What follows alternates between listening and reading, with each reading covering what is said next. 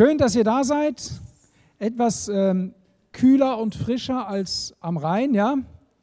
Ist angenehm, in den Räumen zu sein. Schön, dass ihr euch aufgemacht habt. Herzlich willkommen auch am Livestream. Es ist äh, mein letzter Gottesdienst vor meinem Sommerurlaub, der allerdings erst äh, in der zweiten Augustwoche beginnt, weil wir werden jetzt, die Daniela und ich, mit unseren Rangern, mit unserem Ranger-Stamm zum Bundescamp fahren. Und ihr dürft gerne diese Woche an uns im Gebet denken. Ende der Woche, beziehungsweise am Montag nächste Woche startet das Bundescamp mit etwa 18.000 Rangern. Und wir werden in Thüringen sein, in der Nähe von Gotha. Und wir brauchen dringend eure Gebete, dass ihr für Schutz betet, für gutes Wetter, dass ihr betet, dass es äh, Ach, lasst uns einfach aufstehen. Wir beten jetzt schon. Es wird diese Woche das Vorcamp sein. Das heißt, alle, die helfen, dieses Camp aufzubauen, das bedeutet auch, eine Tribüne zu errichten für so viele Menschen. Das bedeutet, die ganze Logistik zu errichten, die Straßen, die Wasserversorgung, die Stromversorgung. All das wird schon vorbereitet und in der kommenden Woche sind die ganzen Helfer schon vor Ort. Aber lasst uns einfach beten und einstehen vor Gottes Thron für dieses Camp, weil es hat natürlich auch zum Ziel, dass Kinder und Jugendliche Jesus erleben, dass Menschen zum Glauben kommen und dass sie eine unvergessliche Zeit erleben und dass Gott in ihrem Leben wirken kann, dass Gott auch in diesem Camp Berufungen ausspricht oder Berufungen festigt. Lass uns unsere Stimme gemeinsam erheben. Du brauchst nicht warten, dass dein Nachbar fertig ist mit Beten. Lass uns gemeinsam unsere Stimme zu Gott erheben. Ja, Vater,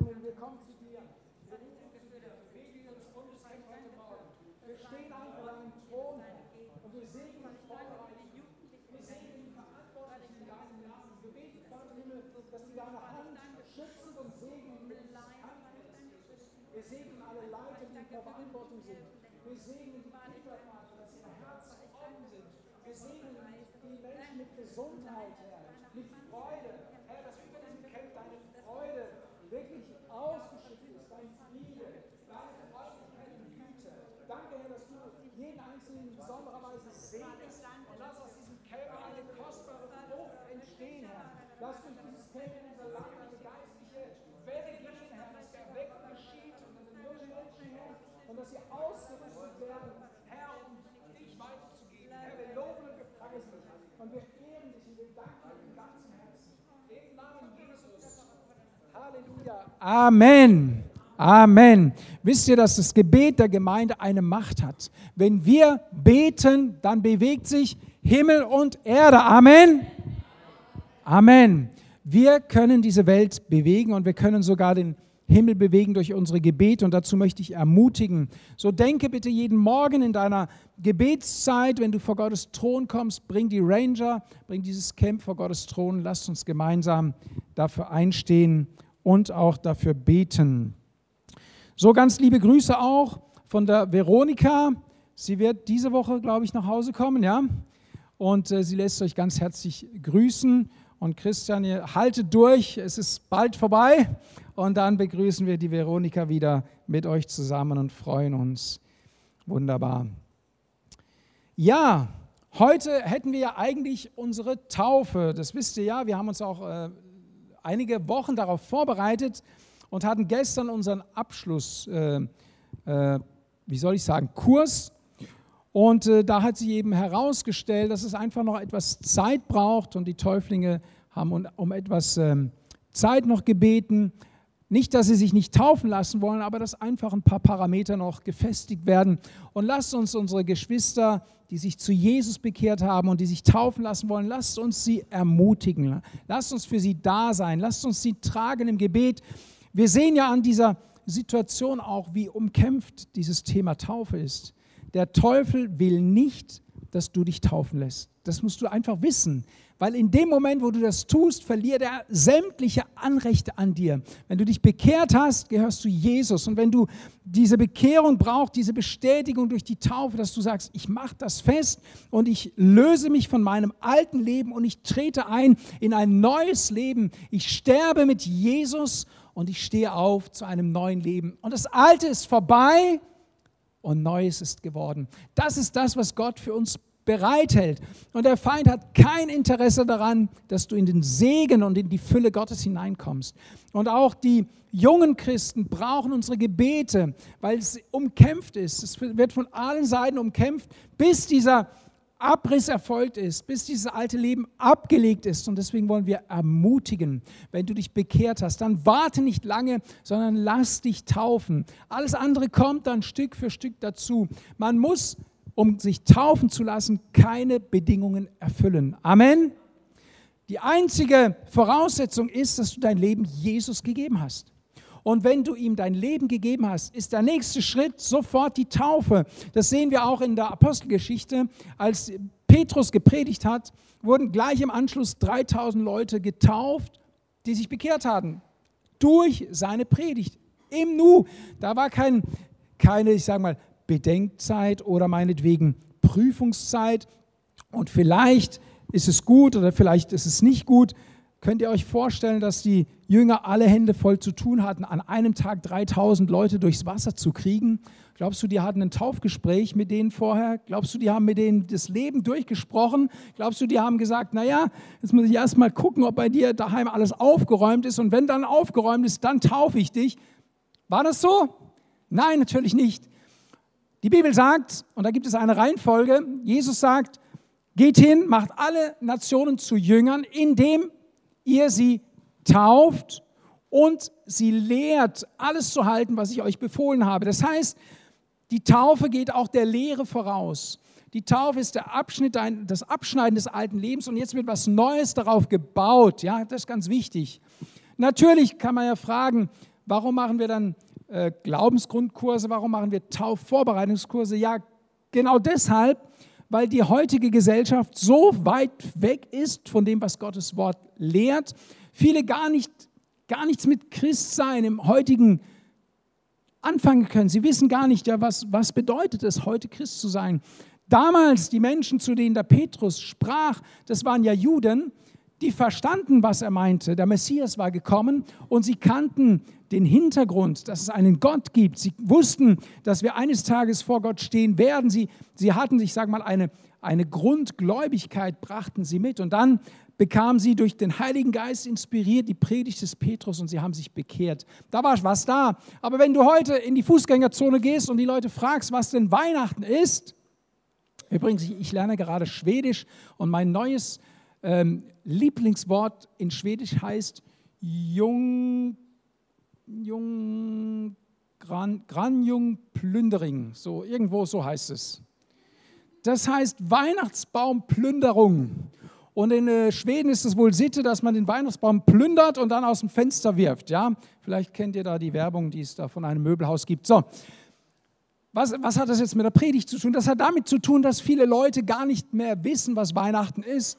Und wenn wir Menschen zum Glauben führen, wenn wir Menschen äh, taufen, dann wollen wir ja, dass sie verstanden haben, um was es geht. Deswegen gibt es einen Glaubensgrundkurs und einen Taufvorbereitungskurs. Nicht damit die Menschen würdig werden, nicht damit sie fähig werden, sondern damit sie wissen, wofür sie sich entscheiden. Das ist ja ganz wichtig, ja?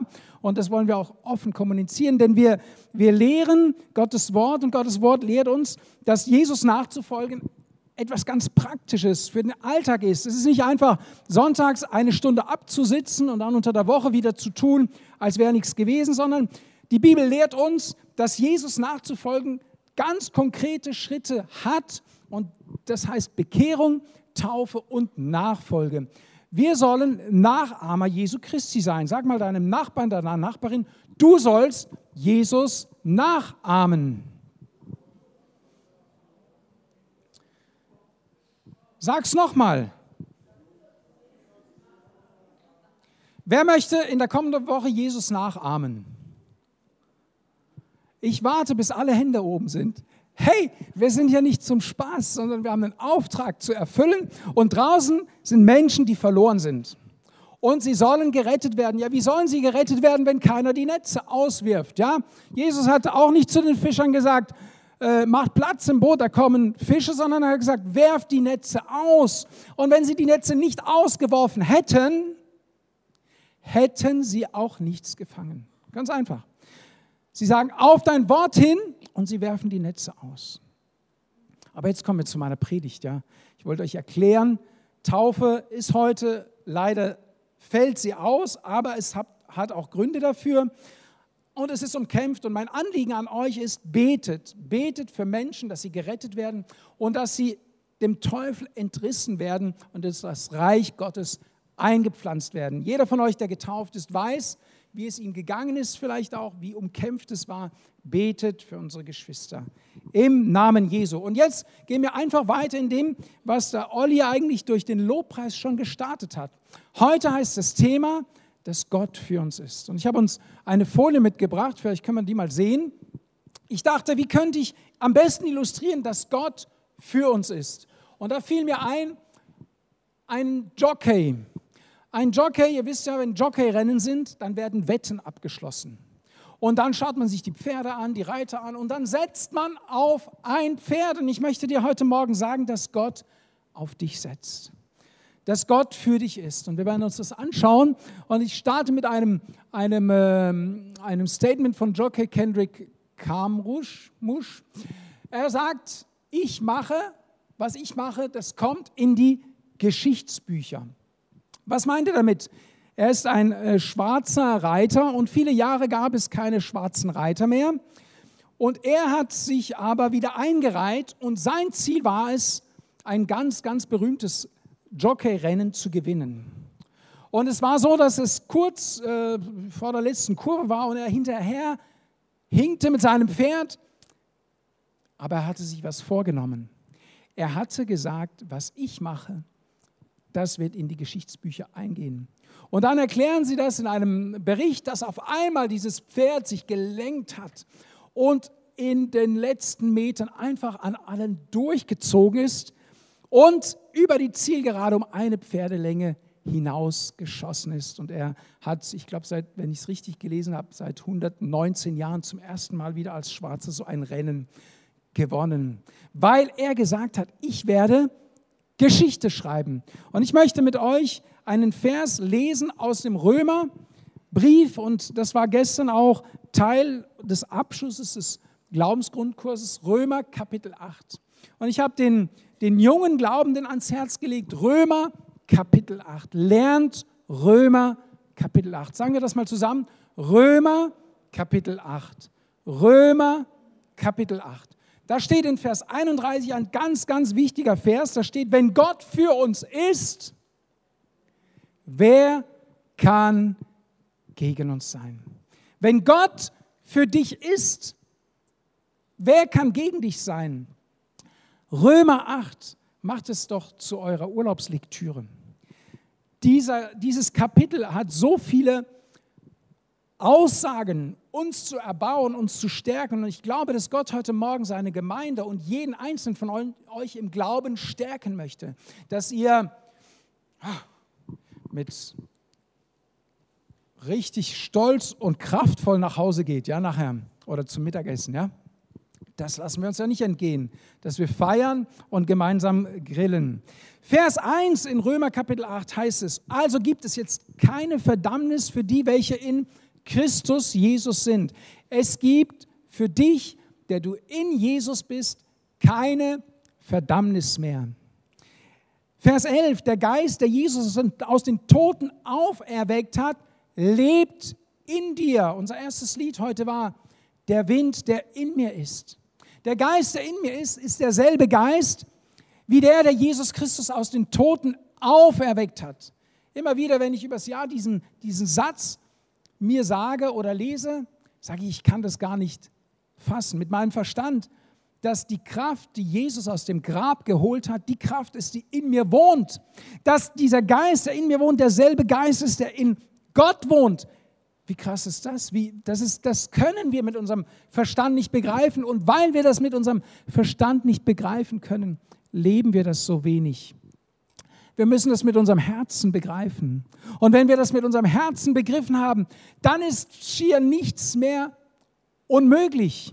Dann heißt es weiter in Vers 14, wer durch den Geist Gottes geleitet wird, der ist ein Sohn und eine Tochter Gottes. Du bist Sohn und Tochter Gottes, also entweder oder, ja, bitteschön, weil der Geist Gottes in dir ist und das aus dir macht, was du aus dir selber nicht sein kannst. Du bist das, weil Christus Jesus das für dich erworben hat. In Vers 15, wir haben einen Geist der Sohnschaft empfangen, der uns in dieselbe Stellung bringt wie Jesus Christus. Wir sind durch diesen Geist Brüder und Schwestern. Hey, du sitzt heute Morgen neben deinem Bruder und neben deiner Schwester. Hast du dazu ein Amen? Du sitzt neben deinem Bruder und neben deiner Schwester. Manche hatten ein bisschen Mühe damit und ich kann das auch verstehen und ich kann das auch akzeptieren, dass ich äh, die Adressaten vermischt habe bei dem Hirtenbrief. Aber ich möchte euch etwas sagen. Dabei kam manches, was vielleicht so unbemerkt sich in der Gemeinde einschleicht, ans Tageslicht. Und deswegen glaube ich auch, dass es vom Geist Gottes gewirkt war. Gott möchte oder Gott legt liebevoll seinen Finger in manche Wunden und sagt, hey, denk an deinen Bruder, denk an deine Schwester. Und ähm, eine Rückfrage kam, ähm, ist die Person vielleicht schon gestorben? Hey, hör mal zu, wenn jemand nach dir fragt und nicht mehr weiß, ob du lebst, dann ist es dringend Zeit, nach deinem Bruder und nach deiner Schwester zu gucken, oder? Hey, wir wollen doch Brüder und Schwestern sein. Und ich sitze heute Morgen, also ich stehe hier vor meinen Brüdern und vor meinen Schwestern. Amen. Du hast so viele Brüder und Schwestern. Schaut euch doch mal um, macht mal so eine, eine 180 Grad drin. Schau mal, wer da ist. Dein Bruder, deine Schwester, die der Herr dir gegeben hat und die dich heute Morgen anstrahlen. Strahlt euch mal gegenseitig an. Der Heilige Geist ist der Geist, der uns die Gewissheit gibt, dass wir Kinder Gottes sind. Und wir leben. Sag mal, hallo, ich lebe. Sag mal, hallo, ich lebe. Okay. Als Kinder Gottes sind wir auch automatisch Erben. Hey, du bist ein Erbe. Und zwar sagt die Bibel, ein Miterbe mit Jesus Christus. Du bist ihm gleichgestellt. Das können wir nicht begreifen. Das, ähm, ich weiß nicht, wie es euch geht. Ich fühle mich oft unwürdig zu denken, dass ich mit Jesus gleichgestellt bin weil ich bei weitem nicht so viel gelitten habe wie er, weil ich bei weitem nicht so opferbereit bin wie er, weil ich bei weitem nicht so demütig bin wie er. Gott hat mich trotzdem in seinen Stand gehoben. Oder vielleicht gerade deshalb, weil ich nicht so bin. Wisst ihr, es ist Gnade. Wir können nicht begreifen, dass Gott so gnädig ist, dass er so uns so barmherzig gegenüber ist und dass er uns in die Stellung Jesu hinein versetzt, das kann man nicht begreifen, das ist unbegreiflich. Der Heilige Geist heißt es, kommt unserer Schwachheit zur Hilfe in Vers 26. Du musst nicht von dir aus stark sein, weil der Heilige Geist deine Schwachheit gebrauchen möchte, um Gott durch dich zu verherrlichen. Und manchmal ist gerade unsere Stärke das, was es den Heiligen Geist hindert, durch uns zu wirken. Weil Gott will eines nicht, dass wir uns nachher auf die Schulter klopfen und sagen, wow, bin ich gut gewesen. Nein, Gott will die Ehre, dass ihm allein die Ehre gebührt. Und wenn Gott durch unsere Schwachheit wirkt, dann können wir sagen, Gott, es war einfach deine Gnade.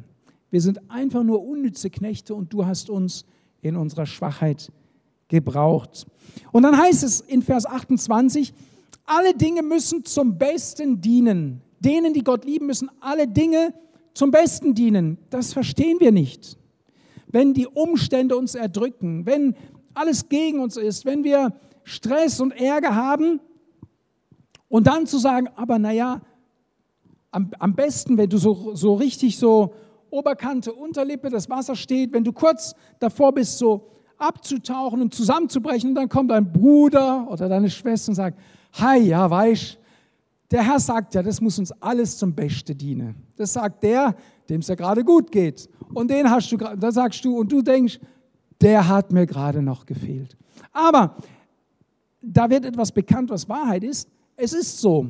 Und die Frage ist, auf welche Seite stelle ich mich? Kann ich das glauben? Kann ich das annehmen? Kann ich sagen, Gott, die Situation ist jetzt wirklich nicht gut. Aber ich will glauben, dass sie mir zum Besten dienen muss und ich stelle mich auf dein Wort, ich vertraue dir, Gott. Schaut mal, als Jesus am Kreuz hing, Wort gilt ja auch für Jesus, dass alle Dinge, die Gott lieben, ihnen zum Besten dienen müssen. Können wir das begreifen? Wenn ich am Kreuz hänge, diese ganze Last dieser Welt auf mir liegt, noch zu glauben, dass was Gutes dabei rauskommt. Wir schauen da schnell darüber hinweg. Aber wenn wir so verweilen würden mit Jesus am Kreuz und in Gedanken bei ihm wären, während er leidet und furchtbare Schmerzen und Schande und, und da hängt, so scheinbar hilflos, hey, das hat er für dich und für mich gemacht, damit uns alle Dinge zum Besten dienen müssen. Versteht ihr? Das war für ihn nicht einfach. Ich habe diese Woche den Propheten Jona gelesen und ich empfehle euch das auch als Lektüre. Es sind gerade vier Kapitel. Und als Jona im Bauch des Fisches war, betet er. Lest mal das Gebet des Jona. Und Jesus sagt den Schriftgelehrten und Pharisäern, es wird euch kein anderes Zeichen gegeben werden als das Zeichen Jonas. Und er betet und wenn ihr denkt an das Kreuz, während ihr das Gebet des Jona lest, und dann werdet ihr ein bisschen nachfühlen können, was Jesus am Kreuz gefühlt hat. Dort ist es aufgeschrieben. Ich mache euch Mut, das zu lesen. Wenn Gott für uns ist, heißt es dann im Vers 31, wer kann gegen uns sein? In Vers 34, jetzt selbst setzt sich Jesus für uns beim Vater ein. Jesus Christus sitzt zur Rechten Gottes. Bekennen wir ja im Glaubensbekenntnis des Allmächtigen. Von dort wird er kommen, zu richten die Lebenden und die Toten. Das bekennen wir ja. Und es heißt hier in Römer 8, dass er sich für uns einsetzt. Er hält Fürsprache bei Gott für uns. Glaubt ihr das? Konrad, ich muss dich als Beispiel nehmen. Konrad war, wollte wissen, wie geht es weiter nach meiner Ausbildung, nach meinem Studium, mit Haus, mit Hof, mit Boot, mit Pferd, mit Arbeitsstelle. Und er hat es Gott hingelegt. Er sagt, Gott, wie geht es weiter? Und dann hat Jesus zum Vater im Himmel gesagt, der Konrad braucht eine Arbeitsstelle. Was können wir da tun? Und Gott hat ihm eine Arbeitsstelle gegeben. Amen. Mal ganz praktisch.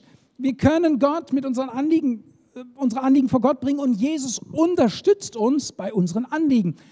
Achtung, wenn sie aus reinem Herzen kommen, wenn die Motivation eine ehrliche und aufrichtige ist. Jesus hält für uns Fürsprache hier beim Vater. Hier heißt es das ganz deutlich, schwarz auf weiß.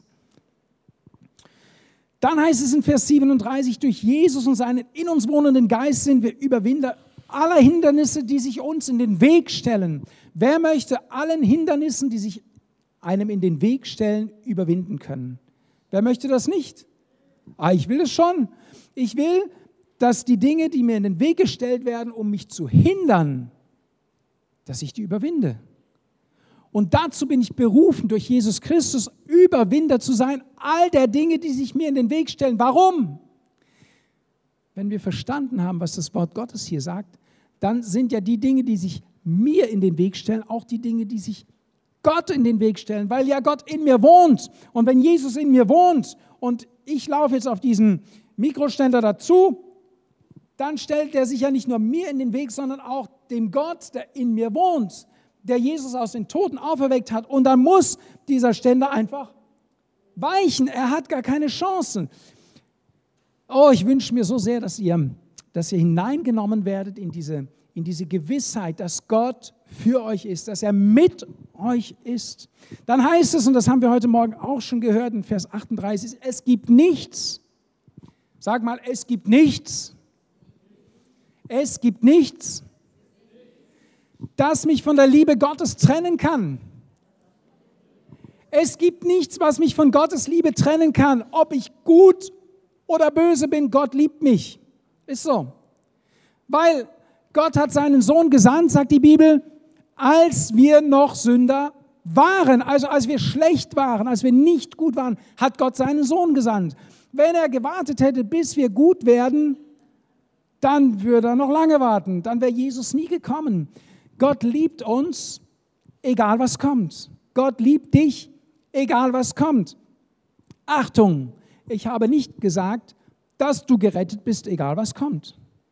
Ich habe gesagt, dass Gott dich liebt. Gott hat auch die Pharisäer und Schriftgelehrten geliebt. Und trotzdem musste er ihnen sagen, ihr seid Otternbrut und Schlangengezücht, ihr seid Söhne des Teufels, hat er zu diesen Gelehrten gesagt. Sie brauchten es, denn ohne diese Wahrheit wäre der Weg nicht frei, umzukehren, zu Gott zurückzukehren. Wenn du jemandem immer auf die Schulter klopfst und sagst, wird schon gut werden, wird schon gut werden, wird schon gut werden, oder vorne kommt der Abgrund und irgendwann kannst du ihm nicht mehr auf die Schulter klopfen, weil er abgestürzt ist. Du musst demjenigen sagen, der auf dem Holzweg ist, ey Junge, wird nicht gut werden, kehr um, dann wird es gut werden. Das Evangelium ist so einfach und auch so klar, aber in aller Liebe. Jesus hat nie einen Hass entwickelt, sondern er hat in Liebe. Sein Werben war immer Liebe, Liebe, Liebe, Liebe. Gott hat mit Liebe um die Menschen geworben. Nichts kann uns von der Liebe Gottes trennen. Das alles waren jetzt Zusagen aus Römer Kapitel 8. Sag mal Römer Kapitel 8. Ich hoffe, dass sich das bei euch einprägt. Vielleicht will ich deswegen ein Pool, das wie eine 8 ist. Vielleicht kommt es daher, fällt mir gerade ein. Wir haben jetzt ein rundes, aber ich sage zu meiner Frau immer, ich hätte gern so eins wie so eine 8. Ja? Dann kann ich mir Römer Kapitel 8 gut merken. Ja? Und wenn du so in so einem Pool schwimmst, dann denk an Römer Kapitel 8. Wenn Gott für uns ist, und das, das ist der einzige Vers, den wir uns heute Morgen anschauen. Wenn Gott für uns ist, wer kann gegen uns sein? Wenn wir die zweite Folie dazu haben können, bitte.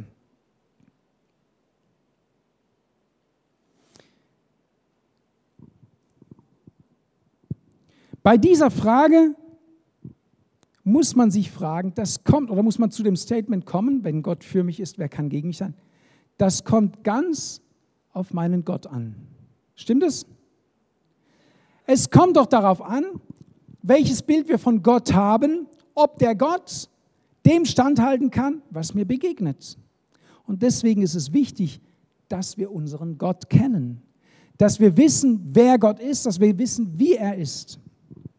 Wir finden im äh, Alten Testament einen bemerkenswerten Mann, nämlich den König David.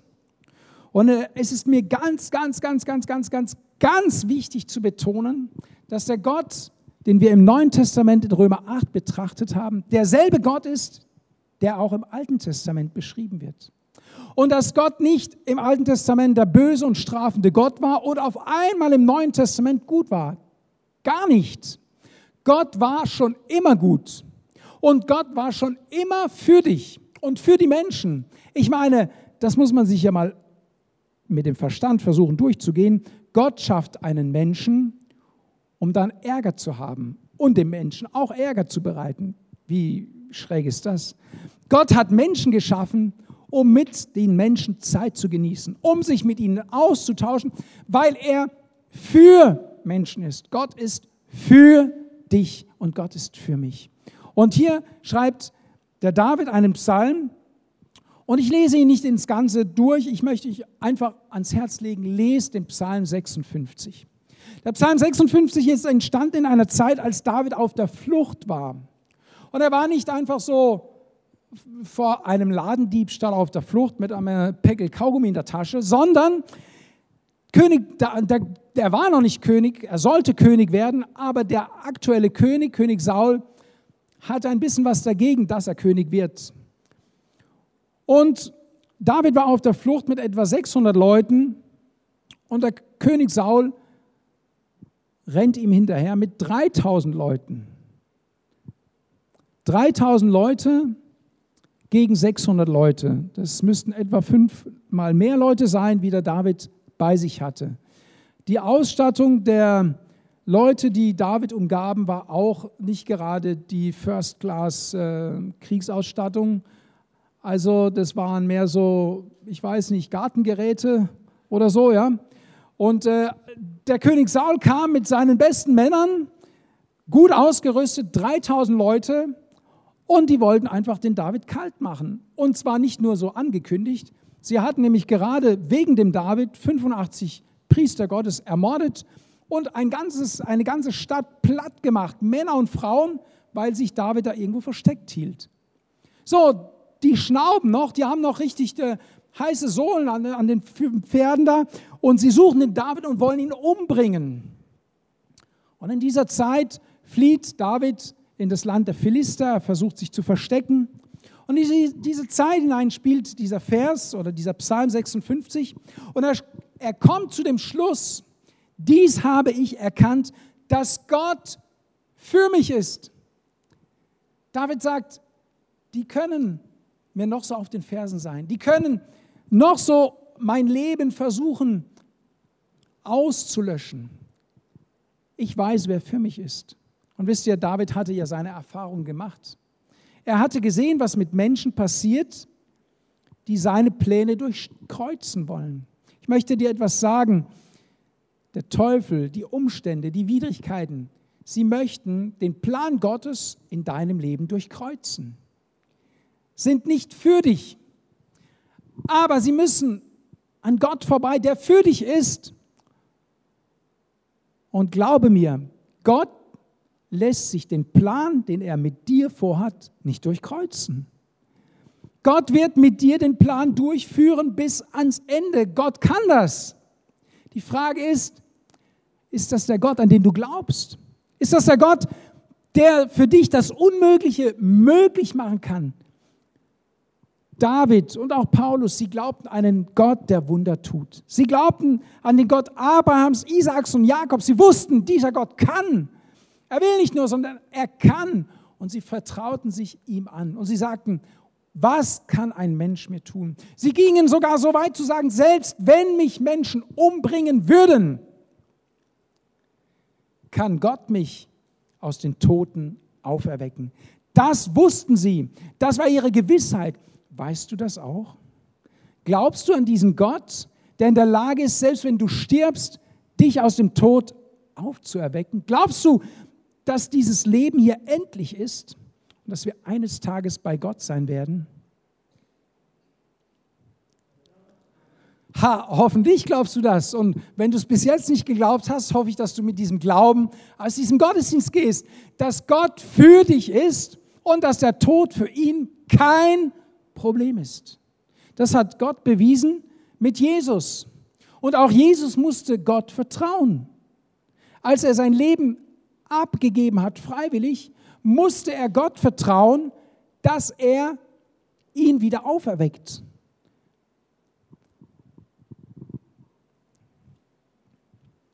Und wisst ihr, was Römer 8, Vers 31 anschließend sagt?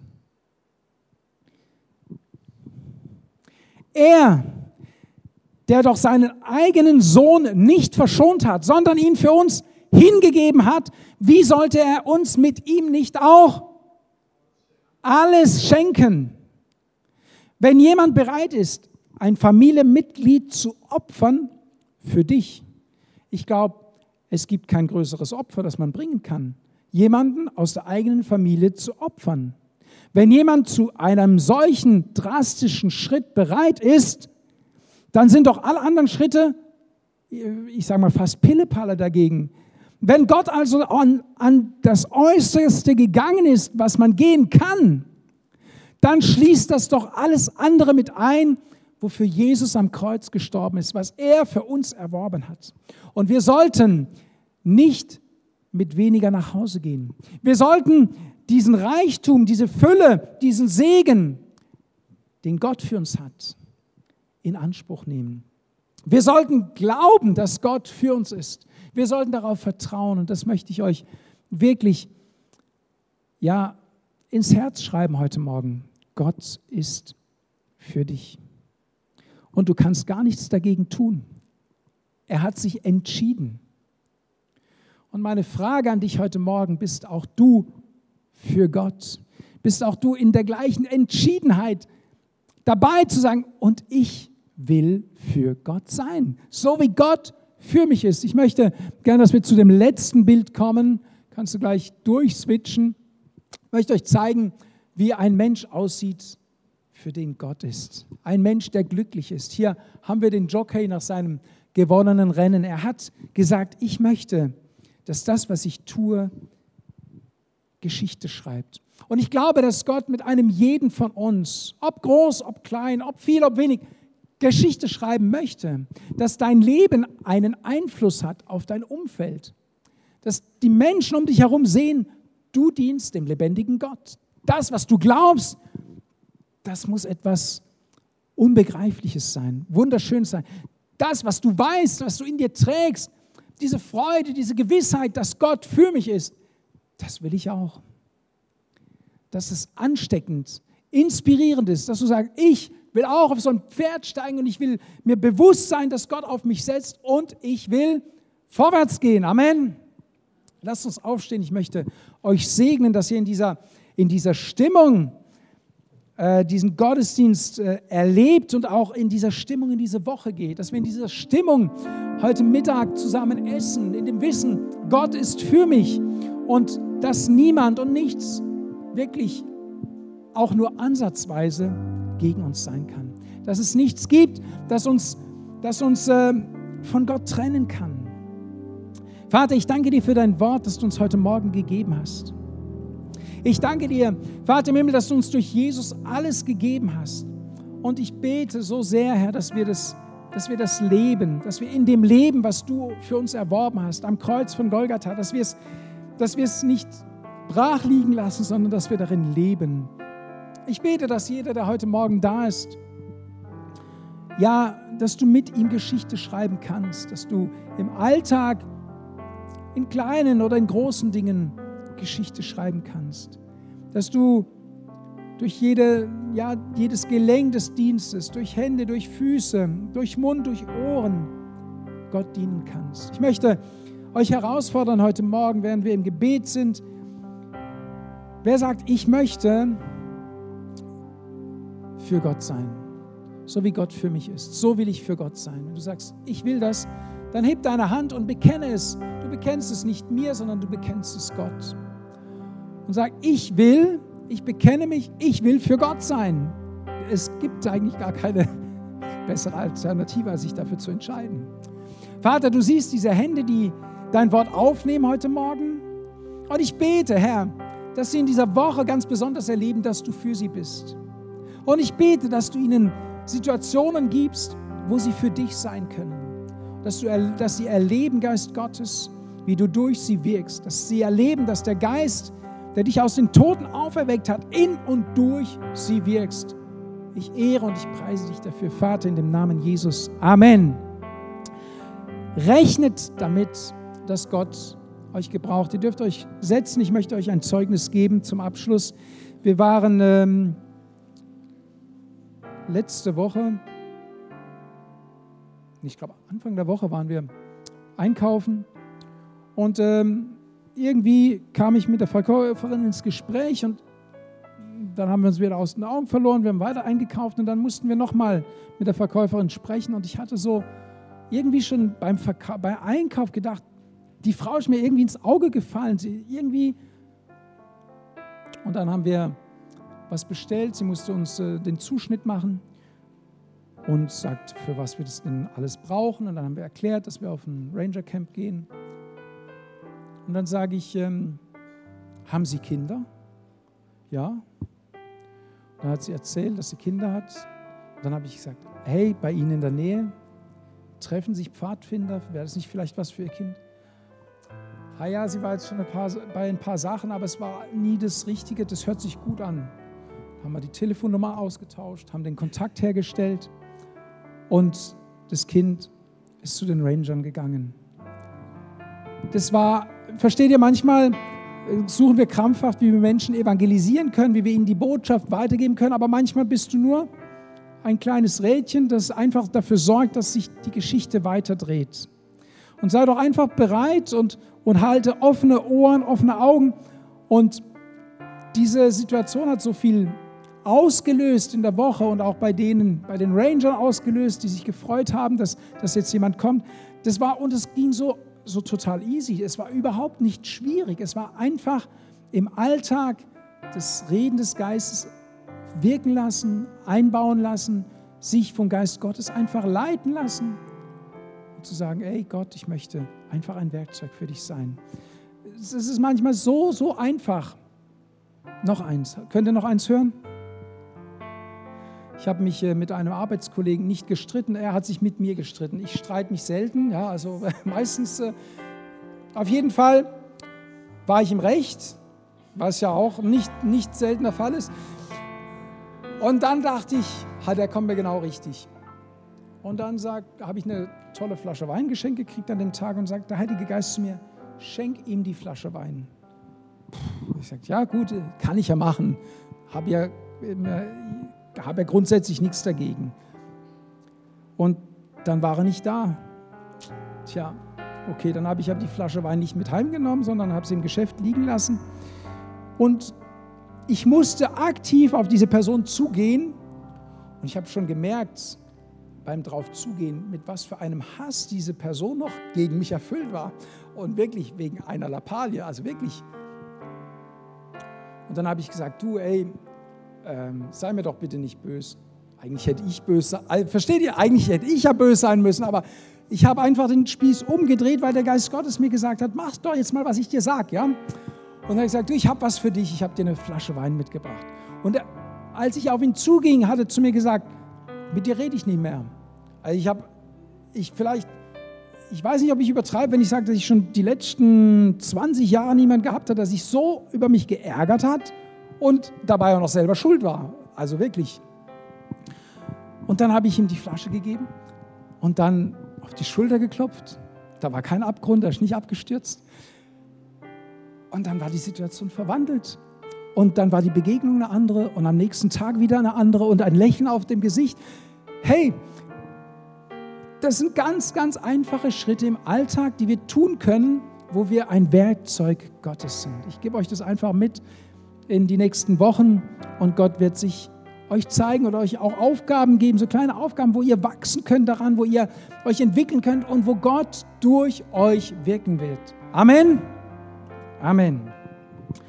Ich möchte noch ein paar Ansagen machen.